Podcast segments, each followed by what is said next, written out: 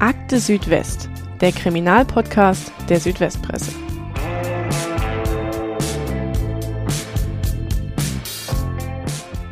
Es ist der 2. Mai 2019.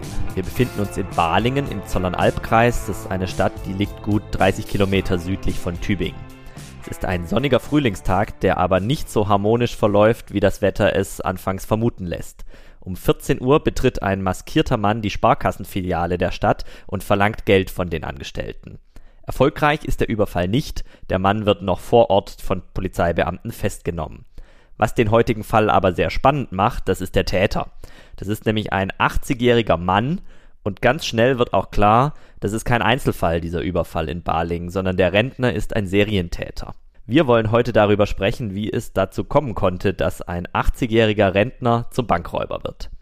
Mein Name ist David Nau und mit dabei ist wie immer meine Kollegin Tanja Wolter, die normalerweise neben mir sitzt, heute aber aus dem Homeoffice zugeschaltet ist. Hallo Tanja. Hallo. Und Tanja und ich sind heute nicht nur zu zweit, sondern wir haben wieder mal einen Gast. Und das ist heute Pascal Tonnemacher. Pascal ist Kollege vom Zollern Albkurier und uns aus Balingen zugeschalten. Hallo Pascal, schön, dass du da bist. Hallo. Bevor es jetzt aber um den Fall geht, gibt es noch einen kleinen Hinweis an alle True Crime Fans. Wenn ihr von unserem Podcast nicht genug bekommen könnt, dann schaut doch mal auf swp.de slash crime vorbei. Dort findet ihr alles, was mit Verbrechen in Baden-Württemberg zu tun hat. Die aktuellsten Kriminalfälle aus dem Land, Berichte aus den Gerichten und vieles weiteres. Außerdem könnt ihr dort unseren neuen Crime Newsletter abonnieren. Dann bekommt ihr das alles sogar direkt ins eigene Mailpostfach geliefert. So, jetzt wollen wir uns aber direkt dem Fall aus Balingen zuwenden. Pascal, nimm uns doch mal ein bisschen mit an den Tatort. Du warst ja selber vor der Bank nach dem Überfall. Was war denn da in der Stadt los? Wie hast du diesen Tag des Überfalls erlebt? Ja, das war auf jeden Fall äh, das Thema an dem Tag. Ähm, das hat auch die Leute den ganzen Mittag, den ganzen Abend in der Stadt gehalten, was eher ungewöhnlich ist. In einer Kleinstadt mit grob 35.000 Einwohnern wie Baling kommt es halt nicht so oft vor, dass am helllichten Tag eine Bank überfallen wird und auch noch jeder zugucken kann. Wir haben damals einen Tipp bekommen, dass bei der Sparkasse in der Innenstadt in Baling Polizei rumstehen würde. Nach einem Anruf bei der Pressestelle war dann relativ schnell klar, okay, da gab es einen Raubüberfall. Ich war dann von der Redaktion aus äh, in wenigen Minuten dort vor Ort und weil es, äh, wie du auch schon gesagt hast, Mittagszeit rum war und die Filiale wirklich zentral liegt an einem Kreisverkehr und in der Innenstadt, waren auch schon wirklich viele Schaulustige dort vor der Filiale und haben dem Ganzen zugeguckt. Niemand wusste aber so genau, was dort los war. Es war natürlich zur Situation geschuldet, auch recht hektisch. Die Polizei hat dann auch erst ganz langsam angefangen, äh, das Ganze abzusperren, das ganze Gebiet weiträumig äh, abzuriegeln und die Menschen zurückzudrängen. Und ich konnte dann, oder ich hatte dann das Glück, würde ich mal sagen, da noch recht lange, recht nah beobachten zu können, wie sie hier unseren Täter, den äh, 80-jährigen Walter M., festnehmen konnten und in ein ziviles Polizeiauto gesteckt haben. Danach hatten die Polizisten relativ viel Mühe, die ganzen kleinen Gassen dort in der Stadt auch abzusperren, sodass niemand äh, mehr von den Schaulustigen äh, zum Tatort kommen konnte. Also war auch relativ ungewöhnlich, denke ich, für die Polizei, dass sie es äh, eben mit der Situation so zu tun hatten. Ähm, jetzt haben wir ja schon verraten, der Täter ähm, war zum Tatzeitpunkt 80 Jahre alt. Hat man das dann an dem Tag des Überfalls überhaupt gewusst oder ähm, ist über den Bankräuber erstmal gar nichts nach außen gedrungen?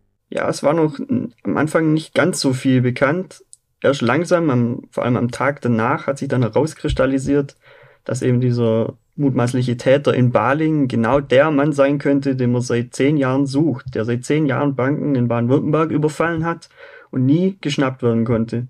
Die anderen Fälle, die hatten wir in der Redaktion auch ehrlich gesagt zunächst gar nicht auf dem Schirm. Wir haben uns dann natürlich informiert und herausgefunden, dass er eben schon, wie gesagt, zehn Jahre lang äh, in Baden-Württemberg unterwegs ist, mal erfolgreich, mal erfolglos dieselbe Masche abgezogen hat. Jetzt hat man peu à peu ja erfahren, ähm, dass es an sich um einen äh, unbescholtenen Mann geht, der über sein ganzes Berufsleben hinweg eigentlich sein Geld redlich verdient hat. Er war äh, Angestellter im kaufmännischen Bereich, hatte da auch eine leitende Position in einer Firma im Schwarzwald und der Mann ist ja dann erst im Rentenalter zu einem Schwerkriminellen mutiert. Wie kam es denn überhaupt zu diesem Wandel? Was ist da passiert in seinem Leben? Die Geschichte von Walter M. lässt meiner Meinung nach einen auf den ersten Blick fast Mitleid haben und Verständnis entwickeln. So nach dem Motto, armer Rentner sieht sich wegen der Finanzkrise zu Banküberfällen gedrängt, damit er für sich, seine Frau, für seine Familie sorgen kann. Und zwar immer nur dann, wenn ihm wieder die Kohle ausgeht. Aber das ist natürlich nur ein kleiner Teil der Geschichte und übersieht vor allem die vielen Opfer seiner Taten. Da kommen wir ja später noch drauf. Ähm, wir müssen nämlich von vorne anfangen. Ihm und seiner Familie ging es eigentlich ein Leben lang wirklich sehr gut. Bei seiner ersten Tat war er schon 70. Du hast schon gesagt, er ist zuvor nie straffällig geworden, hat als Kaufmann eine Bilderbuchkarriere hingelegt, war eine Zeit lang Chef in einem Textilunternehmen und seine Familie hatte satte 6000 Euro monatlich zur Verfügung. Die lebten auch dementsprechend. Zusammen mit äh, seiner Frau konnte er sich damals noch ohne Kredit einfach ein Haus kaufen. Seine Rente später, die war dann zwar auch überdurchschnittlich hoch, aber ihre Fixausgaben, die konnten sie einfach nicht mehr stemmen. Die lagen bei rund 5000 Euro monatlich, so hieß es vor Gericht. Ähm, sie gingen zum Beispiel oft in den Urlaub. Der verhandelnde Staatsanwalt vor Gericht, der meinte dann, Walter M. hätte den Fehler gemacht, im Rentenalter keine Abstriche machen zu wollen, so wie es die ganze Bevölkerung in Deutschland und der Welt macht. Und ich finde, das sagt schon mal viel aus. Ähm, bei der Finanzkrise müssen wir vielleicht noch kurz ein bisschen ausholen, weil es ist ja doch schon eine Weile her. Das war 2008 im Prinzip die größte Krise an den Finanzmärkten seit der Weltwirtschaftskrise in den 1920er Jahren. Damals ist die Großbank, die amerikanische Großbank Lehman Brothers pleite gegangen und das hat dann in der Folge zu weiteren Bankenpleiten geführt und auch global zu Kurseinbrüchen an den Börsen. Letztlich wurden da wohl Billionen Dollar verbrannt. Jetzt hat dieser Rentner ja auch an der Börse spekuliert. Kam das im Laufe der Ermittlungen oder im späteren Prozess irgendwie zur Sprache, wie er sich da verzockt hat und wie viel Geld er da verloren hat? Ja, ich habe es ja schon angedeutet, sie konnten quasi ihre Ausgaben äh, nicht mehr stemmen und wollten auch irgendwie keine Abstriche machen. Ähm, sie haben dann das Haus verkauft, das sie damals äh, ja bar bezahlen konnten, haben dafür 300.000 Euro bekommen und die hat er dann als, würde ich mal sagen, ahnungsloser an der Börse einfach angelegt und sich total verspekuliert. Das Geld hat er nämlich im, im Rahmen der Finanzkrise, die da zu diesem Zeitpunkt gerade aufgekommen ist, komplett verloren. Er hatte wirklich gar nichts mehr. Ab 2006 war er dann in der Miese und 2009 beginnt er dann seine Überfallserie. Die dann ihr Ende, ja, wie wir schon gehört haben, in Balingen findet. Da wird er festgenommen. Jetzt ähm, stellt sich die Frage, er lebte ja eigentlich im Schwarzwald. Kannst du was dazu sagen? Weiß man irgendwas darüber, wie er denn darauf kam, die Bankfiliale ausgerechnet jetzt in Balingen auszurauben? Vor Gericht hieß es, ähm, es hätte sich herausgestellt, dass er die Filiale in Baling bei einem zufälligen Besuch in der Stadt rausgesucht hätte. Was ihn auch wirklich dazu getrieben hat, das weiß ich nicht. Es ist eigentlich eine denkbar schlechte Wahl. Die Kriminalpolizei ist quasi ums Eck, nur ein paar hundert Meter entfernt. Die Filiale liegt mitten in der Stadt, das habe ich ja schon beschrieben. Ich vermute einfach mal, er war recht verzweifelt, wurde nervös und nachlässig, weil er ansonsten ja seine äh, Taten akribisch genau geplant hatte. Ähm, die Sache war ja drei Wochen vor dem Überfall in Baling, war er in Waldkirch im Schwarzwald äh, einem ähnlichen äh, Überfall gescheitert. Da konnte sich nämlich der überfallene Regionaldirektor nach der Drohung in einen gesicherten Bereich flüchten, nachdem er mit Walter M. um die Sicherheitstür gerungen hat. Der Walter M. ist dann geflohen, weil er offenbar Angst hatte, geschnappt zu werden. Deshalb gehe ich einfach mal davon aus, er wurde nervös und brauchte dringend wieder Geld. Diese Folge wird von der Systemhaus Ulm GmbH präsentiert, eurem Partner für IT-Dienstleistungen, Applikationsentwicklung und Cybersicherheit. Viele von euch arbeiten zurzeit wahrscheinlich im Homeoffice. Aber habt ihr gewusst, dass die Arbeit in den eigenen vier Wänden zum Krimi werden kann? Im Netz sind wir vielen Gefahren ausgesetzt. Das stellt vor allem kleine und mittelständische Unternehmen vor neue Herausforderungen. Wie ihr die Remote-Arbeit richtig absichern könnt und euch gegen Cyberangriffe wehrt, verraten euch die IT-Experten von der Systemhaus Ulm GmbH. Beim Arbeiten von zu Hause nutzt ihr Netzwerke, die nicht vom Unternehmen kontrolliert werden. Deshalb ist es wichtig, die Leitung in die Firma und den Zugriff auf Unternehmensdaten möglichst sicher zu gestalten. Besonders häufig kommen Cyberattacken vor, bei denen Kriminelle gezielt versuchen, ihre Opfer zu täuschen. Zu Hause sind Mitarbeiter dafür oft anfälliger. Statt bei einem Verdacht geschulte Kolleginnen und Kollegen um Rat zu fragen, treffen Angestellte oft eigene Entscheidungen, im schlimmsten Fall die falschen. Wie ihr eure Arbeitsplätze zu Hause und in der Firma wirkungsvoll absichert, erfahrt ihr auf www.systemhaus-ulm.de.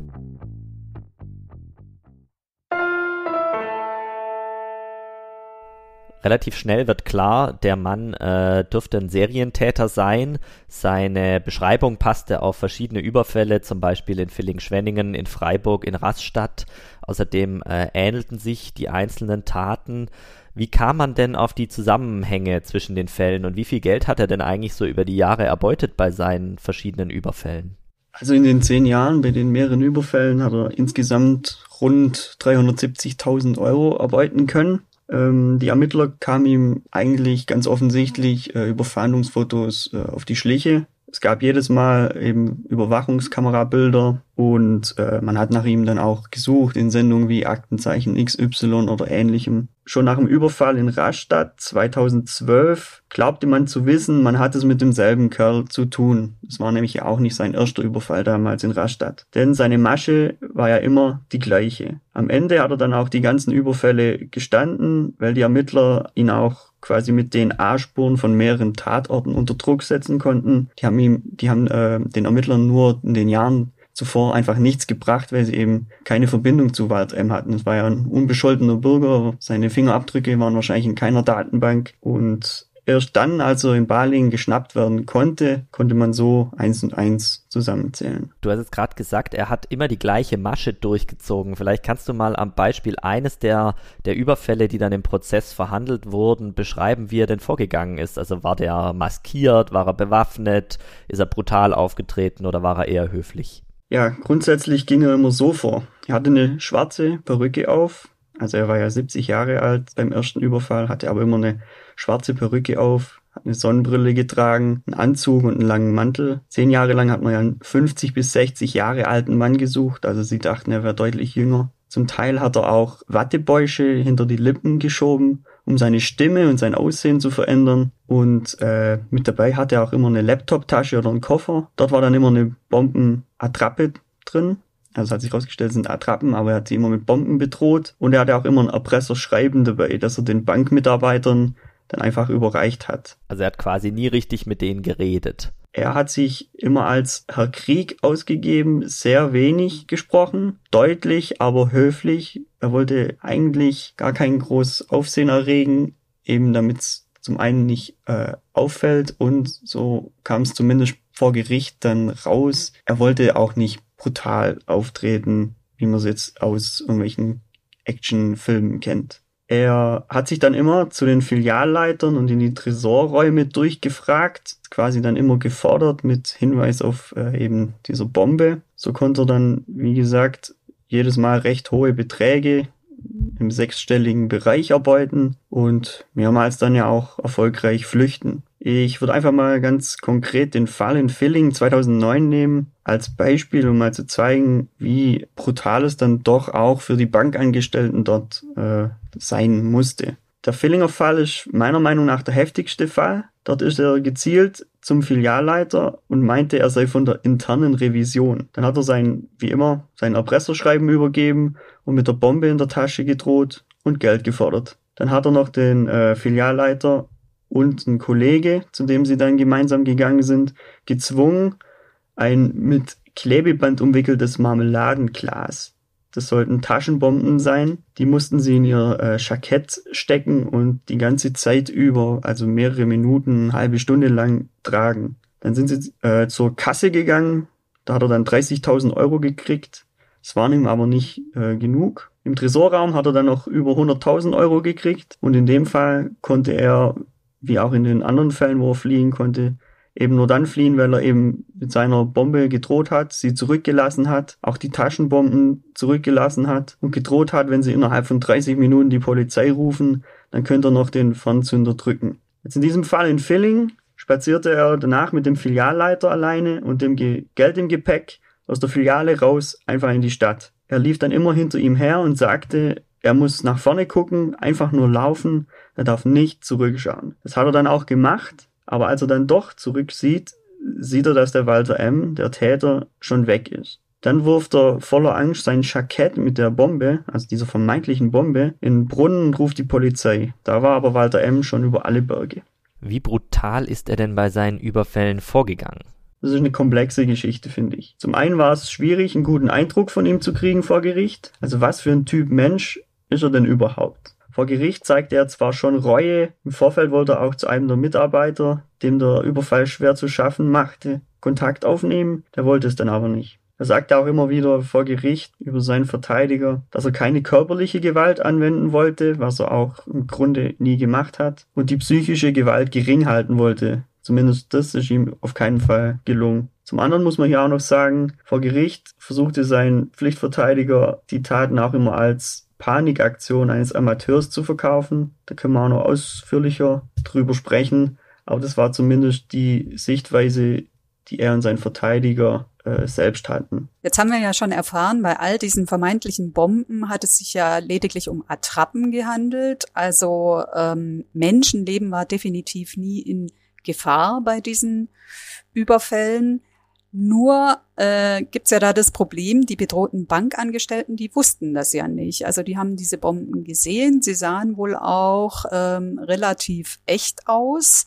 Wie haben den, denn diese Bankangestellten das dann letztlich erlebt und ähm, wie haben sie es vor allem verarbeitet? Konnten die das gut wegstecken oder gab es auch für einzelne Langzeitfolgen, ähm, an denen sie leiden? Ja, kurz vorab zu diesen Bombenattrappen. Eine Laptop-Taschenbombe konnte man vor Gericht äh, sehen. Das war die Bombe quasi aus Rastatt damals. Die hatte ein Kriminalbeamter dabei. Also ich weiß ehrlich gesagt nicht, wie sehen wirklich selbstgebaute echte Bomben aus. Da gibt's ja keine Norm oder sowas ähnliches. Es waren Spraydosen ohne Etikett, verklebt, miteinander verkabelt, eng aneinandergereiht in einer Laptoptasche. Und das alles zusammen mit dieser speziellen Situation und dieser Drohung. Ich glaube, da hätte jeder Todesangst bekommen. Auch wir. Und so ging es den Bankangestellten dann auch. Und in so einer Situation willst du ja auch nicht pokern. Selbst wenn man wüsste, irgendwie, die könnten harmlos sein. Die Bankmitarbeiter, die haben das, muss man sagen, sehr unterschiedlich verarbeitet. Wurden einige gehört, dann vor Gericht. Sie haben alle die äh, Drohungen, die vermeintliche Bombe sehr ernst genommen. Sie hatten Todesängste, sie hatten Angst um sich, sie hatten Angst um ihre Kollegen, sie hatten Angst um die Kunden, die dort in der Bank waren. Es wurde ja auch niemand aufgescheucht durch seine Masche. Das heißt, da waren viele Leute, die hatten wirklich äh, Angst um alle. Es gab dann bei den Mitarbeitern die einen, die haben einen Tag Urlaub genommen, sind dann wieder zur Arbeit gegangen, als wäre nichts gewesen und die arbeiten jetzt in diesem Job weiter. Die waren aber die große Ausnahme. Es wurden wirklich viele offensichtlich traumatisierte Mitarbeiterinnen und Mitarbeiter gehört, die hatten psychische und haben psychische Langzeitfolgen von diesen Überfällen. Die waren oder sind in Therapie, sie haben Schlaf- oder Kreislaufstörungen, sie mussten die Branche wechseln, und die Tat spielt sich wie eine Videoschleife im Kopf immer wieder ab, meinte einer. So ging es dann auch dem jungen Mitarbeiter in der Sparkasse in Baling, der den Täter damals erkannt hat und mit einem stillen Alarm dafür sorgen konnte, dass äh, Walter M. eben festgenommen wird. Der ist dann auch mehrfach dafür öffentlich gelobt worden und auch ausgezeichnet worden vom Polizeipräsidium. Mit uns drüber sprechen will er auch bis heute nicht. Ich gehe davon aus, dass belastet ihn schon auch sehr. Wir haben da natürlich äh, als Redaktion großes Verständnis dafür, wenn man nicht darüber sprechen will, auch wenn wir immer versucht haben, die Opfer sich da nicht unter den Tisch fallen zu lassen. Am extremsten waren die Folgen beim Filialleiter von Filling, der dann eben diese Taschenbombe im Jackett hatte. Der sagte, der Überfall 2009 hat seine Karriere beendet. Der hatte anschließend mit einem Burnout zu kämpfen. Mittlerweile ist er arbeitslos. Die Bombe in der Jackentasche war für ihn deutlich schlimmer als die Kofferbombe, meint er vor Gericht. Auch wenn die Angestellten immer die Anweisungen befolgt haben, um sich, die Kollegen und die Kunden zu schützen. Es war einfach immer schrecklich und abscheulich, so wie sie es eben beschrieben haben vor Gericht. Du hast ja äh, gerade eben schon erwähnt, äh, bei diesem letzten Überfall in Balingen, da gab es diesen äh, jungen Bankangestellten, der ja trotz seiner Ängste sehr geistesgegenwärtig wohl gehandelt hat und diesen stillen Alarm ausgelöst hat. Äh, kannst du das kurz beschreiben? Wie läuft denn sowas ab, so ein stiller Alarm? Also in dem Fall äh, war das so, ähm, der junge Mitarbeiter hat kurz zuvor, so wie seine Kollegen, eine Bankenwarnung bekommen. Die hat die Polizei ausgegeben, nachdem der Walter M. in Waldkirch mit seinem Überfall gescheitert ist. Die sind davon ausgegangen, okay, der wird wieder irgendwo in Baden-Württemberg zuschlagen, so wie er es immer macht. Und ähm, der junge Mann hat dann den Täter erkannt und den stillen Alarm betätigt, quasi eine Art Knopf unterm, unter dem Tisch und hat dann mit Gestik und Mimik alleine seinem Kollegen signalisiert, du spiel einfach mal mit, lass den machen. Ich habe die Polizei alarmiert. Der hat dann auch entsprechend mitgespielt und der Walter M. konnte so dann auch in Baling ja, zumindest bis er festgenommen wurde, kurzzeitig Geld erbeuten. Die haben quasi einfach äh, im Wissen, dass es eben dieser Walter M. mitgespielt und auf die Polizei gewartet.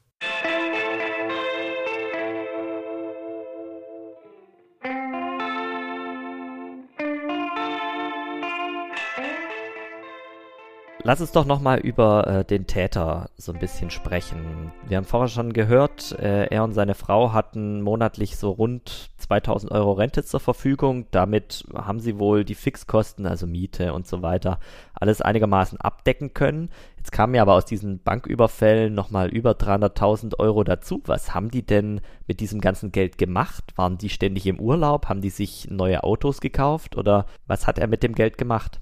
Also vor Gericht kam das wenig zur Sprache. Man weiß nur, dass er eben äh, viele Urlaubsreisen zusammen mit seiner Frau und ich schätze mal mit seiner Familie gemacht hat. Ähm, grundsätzlich hatten sie einfach einen, einen hohen Lebensstandard und den wollten sie einfach nicht abgeben und dadurch, dass dann die Rente zwar relativ hoch war, aber dann doch nicht hoch genug, kam man eben in diese Abwärtsspirale. Was auch im Prozess zur Sprache kam, war, dass er ja offenbar sehr akribisch Buch geführt hat über seine Einnahmen und seine Ausgaben. Da standen auch äh, die Börsenverluste drin, so wie er es halt vermutlich als Kaufmann mal gelernt hatte. Was ging denn aus diesen Aufzeichnungen hervor? Die wurden ja, glaube ich, vor Gericht auch thematisiert. Ja, die waren Thema und trotz des natürlich äh, ernsten Hintergrunds fand ich das eigentlich ein ganz amüsanter Punkt, dass er da so in seiner Rolle als Kaufmann drin steckte und da scheinbar ganz akribisch sogar die Stückelung seiner Beute in der Geldscheine äh, und die ganzen Summen dokumentiert hat. Ich denke, ein Stück weit hat ihn das dann auch äh, die Freiheit gekostet, weil es eben nochmal ein Beweis dafür war, dass er für diesen ganzen Überfälle verantwortlich war. Ich weiß auch nicht, machen das Profi-Bankräuber, machen die das auch so oder war das einfach nur seine Art, weil er eben eigentlich ein erfolgreicher Kaufmann war? Andererseits dachte ich dann aber auch immer, scheinbar war er dann nicht gut genug, weil, wie du sagst, er konnte insgesamt 300.000 Euro, mehr als 300.000 Euro durch die Banküberfälle bekommen und sie konnten trotzdem ihren Lebensstandard scheinbar nicht halten und das Geld ging immer wieder aus. Was einen auch so ein bisschen ungläubig zurücklässt, ist die Tatsache, dass seine Frau und seine erwachsenen Kinder offenbar die ganze Zeit über nichts gemerkt haben sollen von seinem, von seinem Doppelleben, dass er quasi neben dem normalen Rentnerdasein noch ein Bankräuberleben geführt hat. Wie glaubwürdig ist das denn eigentlich? Also da muss er ja ein riesen Lügengebäude aufgebaut haben. Haben dazu die Ehefrau und die Kinder denn ausgesagt im Prozess? Nee, ausgesagt haben die nicht. Die waren nicht geladen als Zeugen, aber ja, das, das fing ja damals schon an, als er so langsam pleite war und das quasi seiner Familie gegenüber nicht eingestehen konnte, nicht zugeben wollte und nicht gesagt hat, hey, wir haben kein Geld, wir müssen einfach ein bisschen äh, weniger ausgeben, dann schaffen wir das. Sondern er hat sich ja entschlossen, drei Jahre nachdem er pleite war, okay, ich äh, überfall Banken und ich erpresse Banken.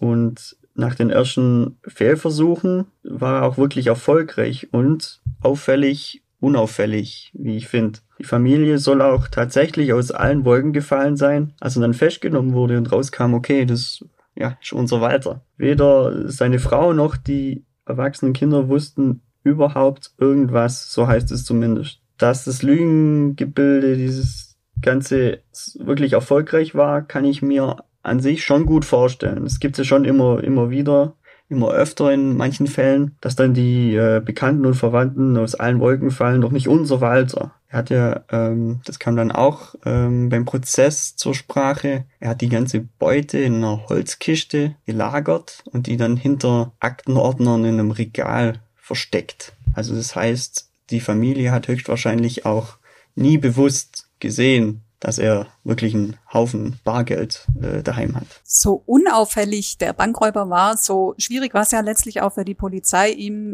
irgendwie auf die Schliche zu kommen. Es gab ja äh, keinerlei Hinweise, die irgendwie zu ihm geführt haben. Äh, ist das irgendwann mal thematisiert worden, dass sie da fast zehn Jahre gebraucht haben und so lange im Nebel herumgestochert haben? Ist das vielleicht auch mal kritisiert worden? Also direkt Kritik gab es zumindest beim Prozess hier in Heching nichts. Es war wenig Thema, warum das jetzt in Anführungszeichen so lang ginge. Aber meiner Meinung nach haben die schon alle Register aufgefahren über all die Jahre. Es gab eine Öffentlichkeitsverhandlung mit Foto. Wie gesagt, sie waren mehrmals äh, mit dem Fall bei den Aktenzeichen XY, bei anderen Fernsehsendungen, die ähnlich sind. Es gab Belohnungen, die ausgeschrieben wurden. Und gerade bei Aktenzeichen XY, da dachten sie, da waren sie sich eigentlich fast schon sicher, okay, das ist ein Fall, den können wir mal wieder aufklären. Da haben wir Erfolg. Gab dann danach auch Hinweise, aber nie irgendwas Konkretes. Es wurde nie konkret ein Tatverdächtiger überprüft. Es gab auch, ähm, bis er eben festgenommen wurde, meines Wissens keine konkreten Verdächtigen all die Jahre über. Bis er dann eben schlussendlich wegen des aufmerksamen Balingers doch erkannt und äh, erwischt werden konnte. Der Prozess, der ist ja jetzt schon mehrmals zur Sprache gekommen. Der hat im Oktober 2019 begonnen vor dem Landgericht Hechingen, also relativ schnell eigentlich nach der Festnahme, äh, gut fünf Monate später. Und der Vorwurf der Anklage lautete schwere räuberische Erpressung in sechs Fällen, zum Teil versuchte schwere räuberische Erpressung. Ähm, bevor wir da jetzt noch ein bisschen näher auf die Verhandlungen eingehen, Pascal, kannst du uns vielleicht kurz erklären, was denn der Unterschied ist zwischen Raub und räuberischer Erpressung? Ja, das ist eine gute Frage und wir und ich, wir sprechen ja meistens von einem Bankraub, was in dem Fall juristisch gesehen falsch ist. Der Unterschied ist eben juristischer und im Detail, wie ich finde, sehr komplex. Aber generell zum Verständnis kann man sagen, dass bei einem Raub eine Sache genommen wird und bei einer räuberischen Erpressung lässt sich der Täter eben von einem Opfer eine Sache geben. Genauso hat es ja Walter M. immer gemacht. Er hat zwar gedroht und die erpresst mit dieser Bombe, aber sich nie was genommen, sondern eben von den Opfern, von den Bankmitarbeitern eine Sache geben lassen. Er ist in dem Sinne eigentlich dann auch kein Bankräuber, sondern Bankenerpresser. Beim Strafmaß gibt es ähm, in beiden Fällen keine Unterschiede und die Taten verjähren dann auch jeweils nach 20 Jahren. Also im Grunde ist es nur ein juristisches Detail. Der Angeklagte hat sich ja selbst im Gerichtssaal eher als Dilettant dargestellt. Du hast schon erwähnt, es wurde so dargestellt, als hätte es sich um eine Panikaktion eines Amateurs gehandelt. Steht das nicht ein bisschen im Widerspruch zu den Taten selbst, die ja total akribisch geplant waren? Ja, die Strategie von seinem Verteidiger war damals eben die ganze Geschichte als Tragödie zu bezeichnen. Also nicht nur als Tragödie für die Bankangestellten, die darunter litten und auch die Banken, die Geld verloren haben, aber das höchstwahrscheinlich durch Versicherungen wieder zurückbekommen, sondern es sei eben auch eine Tragödie für den Walter M. gewesen. Er müsste nämlich so verzweifelt gewesen sein, dass er mit 70 Jahren keinen anderen Ausweg mehr wusste dass er nicht stattdessen zu seiner Familie gesagt hat, äh, Leute, wir haben kein Geld mehr, wir müssen einfach jetzt ein bisschen auf kleinerem Fuß leben. Und wie schon angesprochen, die große Strategie war eben, die Taten als Panikaktion eines Amateurs zu verkaufen. Da sprach aber meiner Meinung nach einiges dagegen, dass er ein Amateur sei, also tatsächlich ist. Das hat auch der Staatsanwalt damals vehement bestritten, dass sie das so verkaufen wollten, hat den eigentlich recht ruhigen Staatsanwalt regelrecht sauer gemacht, weil die Taten waren eindeutig von langer Hand sehr akribisch geplant. Er hat sich verkleidet. Er hat Drohschreiben geschrieben und die übergeben. Er ging ganz ruhig vor. Er kannte sogar die Bankangestellten mit Namen. Er hat die Filialen vorher ausgekundschaftet, bevor die dann überfallen hat. Und danach ging es ja noch weiter mit den äh, genauen Aufzeichnungen der Beute in seiner Excel-Tabelle. Und immer dann, wenn dann halt das Geld alle war, ging er strategisch wieder los, hat sich einen neuen Ort gesucht, eine neue Bank gesucht und einfach seine Masche wieder abgezogen, weil es ja schon funktioniert hat. Für die Staatsanwaltschaft und nachher auch fürs Gericht war es deshalb eigentlich eine klare Sache. Walter M. war eher ein Profi. Und zwar ein Profi, der recht erfolgreich war und den mehrere Polizeibeamte, mehrere Kommissionen nicht schnappen konnten. Und zwar wirklich zehn Jahre lang. Und selbst seine Familie wusste nichts, was alles, was alles dagegen spricht, dass es wirklich eine amateurhafte Tat war, wo man ja davon ausgehen müsste, der wird sofort geschnappt und die Familie wüsste es und irgendjemand verpfeift ihn. Was der Verteidiger auch anführt, Walter M. war sehr zurückhaltend. Er wollte keine Panik und keine Angst verbreiten Und zum Teil, wir haben es ja angesprochen, er ist auch wegen versuchter räuberischer Erpressung angeklagt gewesen. Zum Teil hat er, wenn es nicht geklappt hat, in Anführungszeichen rechtzeitig abgebrochen. Aber er hat nicht abgebrochen, um irgendwie die Mitarbeiter zu schonen, sondern weil er Angst hatte, äh, gefasst zu werden. Das spricht gleichzeitig für mich auch für ein professionelles Vorgehen. Ich denke beim ersten Fall in Freiburg, das war 2009, der ist gescheitert. Hier hatte er noch eine etwas andere Masche. Da wollte er eine Geldübergabe organisieren, die ist dann gescheitert, weil die Wegbeschreibung so mangelhaft war. Ich würde sagen, da war er noch amateurhaft. Aber danach, also jahrelang mit seiner Masche eben durchgekommen ist und immer wieder Erfolg hatte, das würde ein Amateur nie schaffen. Die Verteidigung hat ja offensichtlich darauf gehofft, durch diese Strategie irgendwie strafmildernde Umstände herauszuholen. Bevor es jetzt weitergeht, erklärt uns erstmal Moritz Klaus, welche Gründe denn bei der Verurteilung eines Straftäters sich strafmildernd auswirken können. Der Strafrahmen legt die Mindest- und die Höchststrafe für eine bestimmte Straftat fest. Er kann sich allerdings nach unten verschieben. Ein Grund dafür wäre zum Beispiel, wenn es sich bei der Straftat um einen sogenannten minderschweren Fall handelt. Das heißt, dass das geschehene Unrecht deutlich unter dem Durchschnitt liegt. Außerdem kann zum Beispiel eine verminderte Schuldfähigkeit des Täters vorliegen, zum Beispiel weil er bei der Tat stark betrunken war. Wenn das Gericht dann über das konkrete Strafmaß entscheidet, können sich weitere Faktoren mildernd oder verschärfend auswirken. Ein vollumfängliches, zügiges Geständnis spricht zum Beispiel für einen Täter. Auch wenn er nicht vorbestraft ist oder sich um Wiedergutmachung des Schadens bemüht, kann sich das positiv auswirken. Negativ fällt dagegen ins Gewicht, wenn der Straftäter mit hoher krimineller Energie vorgegangen ist oder die Opfer längere Zeit unter den Folgen seiner Tat leiden. Das Für und Wider muss dann vom Gericht abgewägt werden. Wir sind jetzt also weiterhin im Herbst 2019 beim Prozess gegen Walter M. Der findet vor dem Landgericht in Hechingen statt. Und auch dort warst du ja vor Ort, Pascal. Du hast dir die Verhandlung angehört, du hast auch darüber berichtet. Wie verhält sich denn der Angeklagte im Gerichtssaal? Wie hat er auf dich gewirkt? Äh, war er eher nett oder war er eher jemand, äh, dem man diese Tat schon abgenommen hätte? Da gibt's äh, den schönen Satz des Vorsitzenden Richters, der meinte, für uns blieben sie bis zu ihrem letzten Wort ein Rätsel. So ging es auch mir. Es war wirklich schwer, sich ein, ein, tatsächlich ein Bild von ihm zu machen. Man hat den Walter M. auch bis aufs letzte Wort nie reden gehört.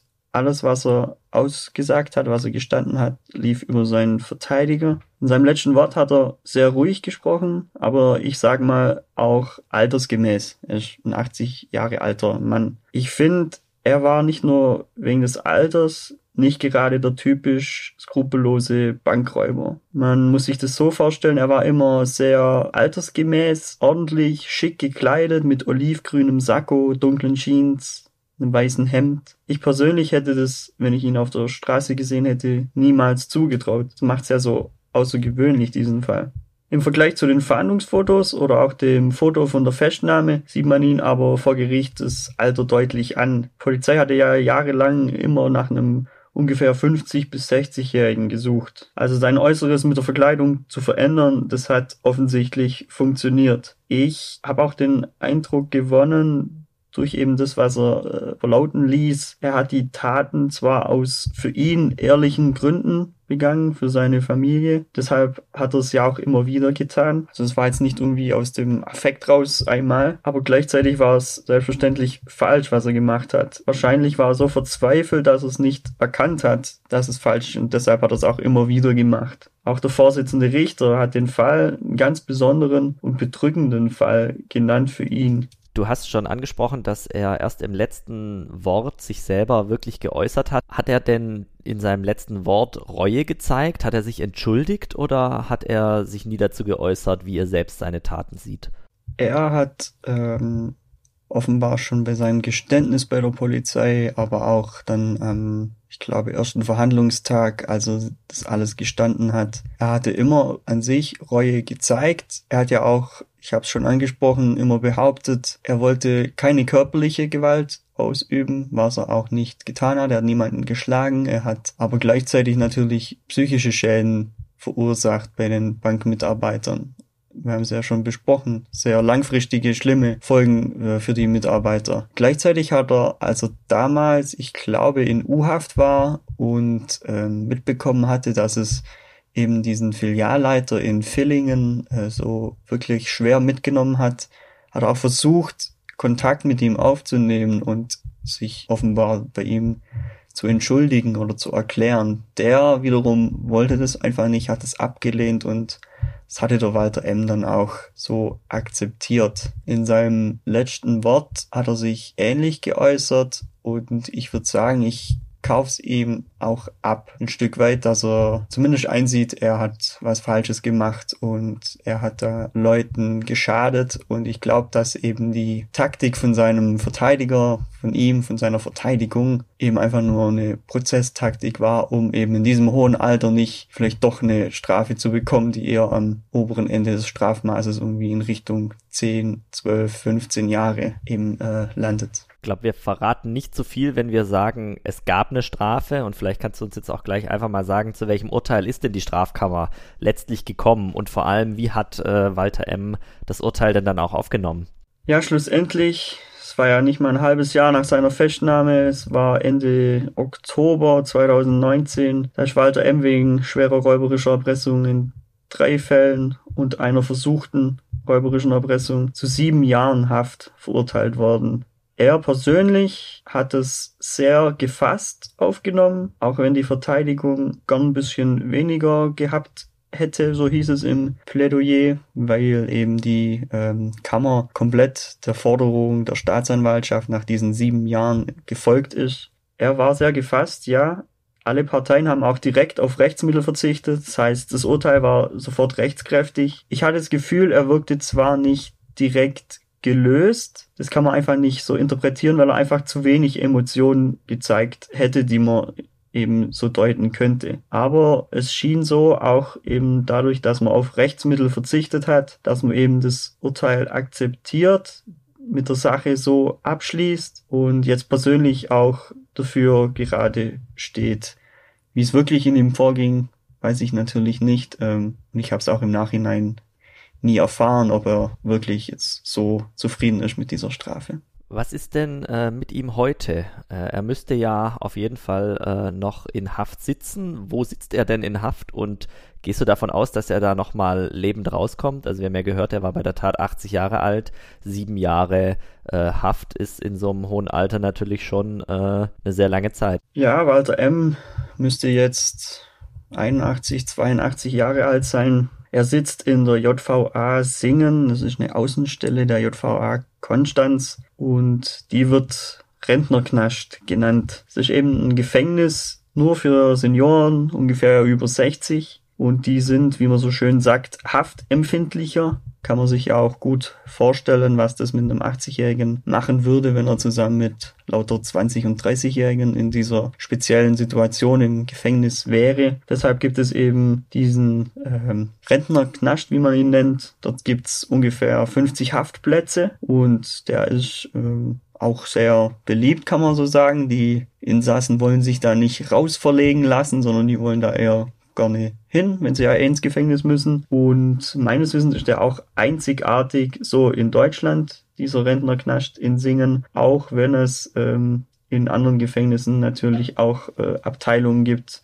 für eben ältere Gefangene, wo man eben auf ihre Nöte und Sorgen speziell achten könnte das ist eigentlich auch das, das Spannende an diesem Rentnerknast. Wenn man sich da ein bisschen informiert, findet man raus, dort gibt's Ergotherapie, es gibt Gedächtnistraining, es gibt Backabende. Das kann man sich, ähm, denke ich mal, nicht so in einem Anführungszeichen normalen Gefängnis vorstellen. Die Insassen haben dort auch längere Besuchszeiten.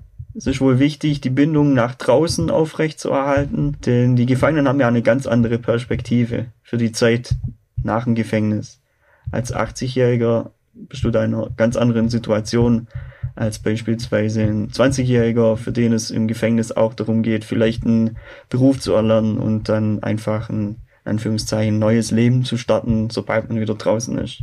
Ein 80-Jähriger weiß vielleicht gar nicht, wer wartet am Ende wirklich draußen noch auf mich. Manche kritisieren diesen Rentnerknast als sowas wie ein Knascht Light. Aber es gibt auch viele Befürworter von dem Konzept, die, wie ich finde, durchaus schlüssig argumentieren können, warum es doch eine gute Idee ist, warum man die etwas äh, anders behandelt. Und in einem anderen Medium habe ich auch gelesen, dass sich der Leiter dieses, dieser JVA wohl vehement dagegen verteidigt, dass man eben die Bedürfnisse und das Wohlergehen der Täter eben den Opfern vorziehen würde. Ich glaube, alles in allem ist es gut möglich, dass Walter M. noch lebend rauskommt. So hat es auch der Vorsitzende Richter bei der Urteilsverkündung gesagt. Er meinte, wenn er sich entsprechend verhält und gesund bleibt, dann ist es gut möglich, dass er da noch lebend rauskommt und noch eine Zeit lang in Freiheit lebt. Ganz generell ist es ja möglich, dass er nach der Hälfte oder zwei Dritteln der Strafe als äh, Erstverbüßer, als Ersttäter, also so ungefähr nach vier Jahren, das müssten jetzt noch gut zweieinhalb Jahre sein, dass er eben dann wieder wirklich tatsächlich lebend äh, entlassen werden kann. Ja, spannende Einblicke in einen nicht sehr alltäglichen Fall. Ich glaube, äh, das war jetzt wirklich der äh, mit Abstand lebensälteste Täter, den wir äh, bisher in unserem Podcast behandelt haben. Vielen Dank, äh, dass du uns den Fall mitgebracht hast, Pascal, und vielleicht hören wir uns ja bald mal wieder. Sehr gerne, vielen Dank für die Einladung. Vielen Dank auch von mir, Pascal, und tschüss. Ja, vielen Dank auch an euch, liebe Hörerinnen und Hörer. Wenn euch diese Folge gefallen hat, dann könnt ihr natürlich auch alle unsere anderen Folgen noch anhören. Die findet ihr auf allen gängigen Podcast-Plattformen und auf swp.de slash akte. Ihr könnt uns auch sehr gerne auf Twitter folgen, da heißen wir @akte_swp. Wenn ihr Wünsche, Kritik, Lob oder Anregungen habt, dann schreibt uns gerne eine E-Mail an podcast.swp.de.